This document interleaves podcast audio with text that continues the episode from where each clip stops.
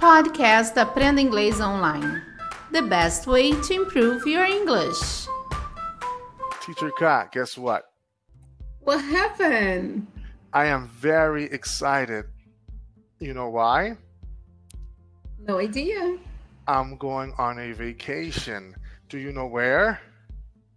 Brazil. I wish. I'm not so lucky though. But I'm going to Cancun. I wonder it might be a really good experience. Of course. I believe it's to be lit. Oi, pessoal, eu sou a Teacher K. Bem-vindos. Estamos começando mais um episódio do nosso podcast. E hoje nós vamos falar sobre essa palavrinha lit. Se você ainda não escutou, fica ligadinho, tá bom? Você que ainda não conhece o Cambly, não usou o nosso código, não conhece o Cambly, vai lá, aproveite que estamos numa promoção super legal. 40% de desconto se você usar esse código, letrinha B Podcast, B Podcast tudo junto. E aí você tem 40% de desconto no seu plano anual. Então aproveita, tá bom? E além disso, você vai ganhar um curso de business. Olha que coisa boa. Vai te ajudar para ganhar um bom emprego, melhorar. Você pode ganhar até mais por causa disso. Então aproveite, tá bom? Então vamos falar sobre essa palavrinha com o tutor Andrew do Cambly, que ele vai ajudar vai explicar pra gente o que significa essa palavrinha. Vamos ouvir? Teacher Andrew, I heard you said it is going to be lit. What does that mean? Yeah, okay. The word lit is a word we use in American slang. Yeah, it's a very popular word that we use to express that something's going to be uh, exciting or excellent or extraordinary, you know?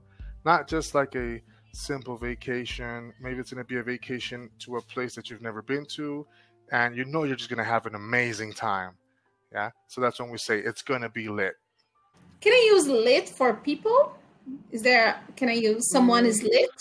For example, if you're seeing an object and you want to say this object is really nice or it's really amazing, you can definitely use something like, oh man, look at that car. That car is lit, which means that the car is really nice.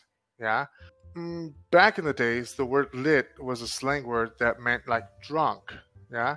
But we no longer use that anymore. Now, currently, in our age now, uh, lit means off, uh, something extraordinary, something amazing, something exceptional. Yeah. Something really cool, really fun. So yeah, so you going can definitely to say.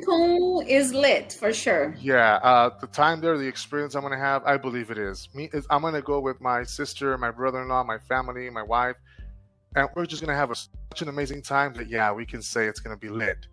Usamos a palavra lit para uma coisa que a gente possa descrever excelente, né? Que seja excelente, maravilhoso.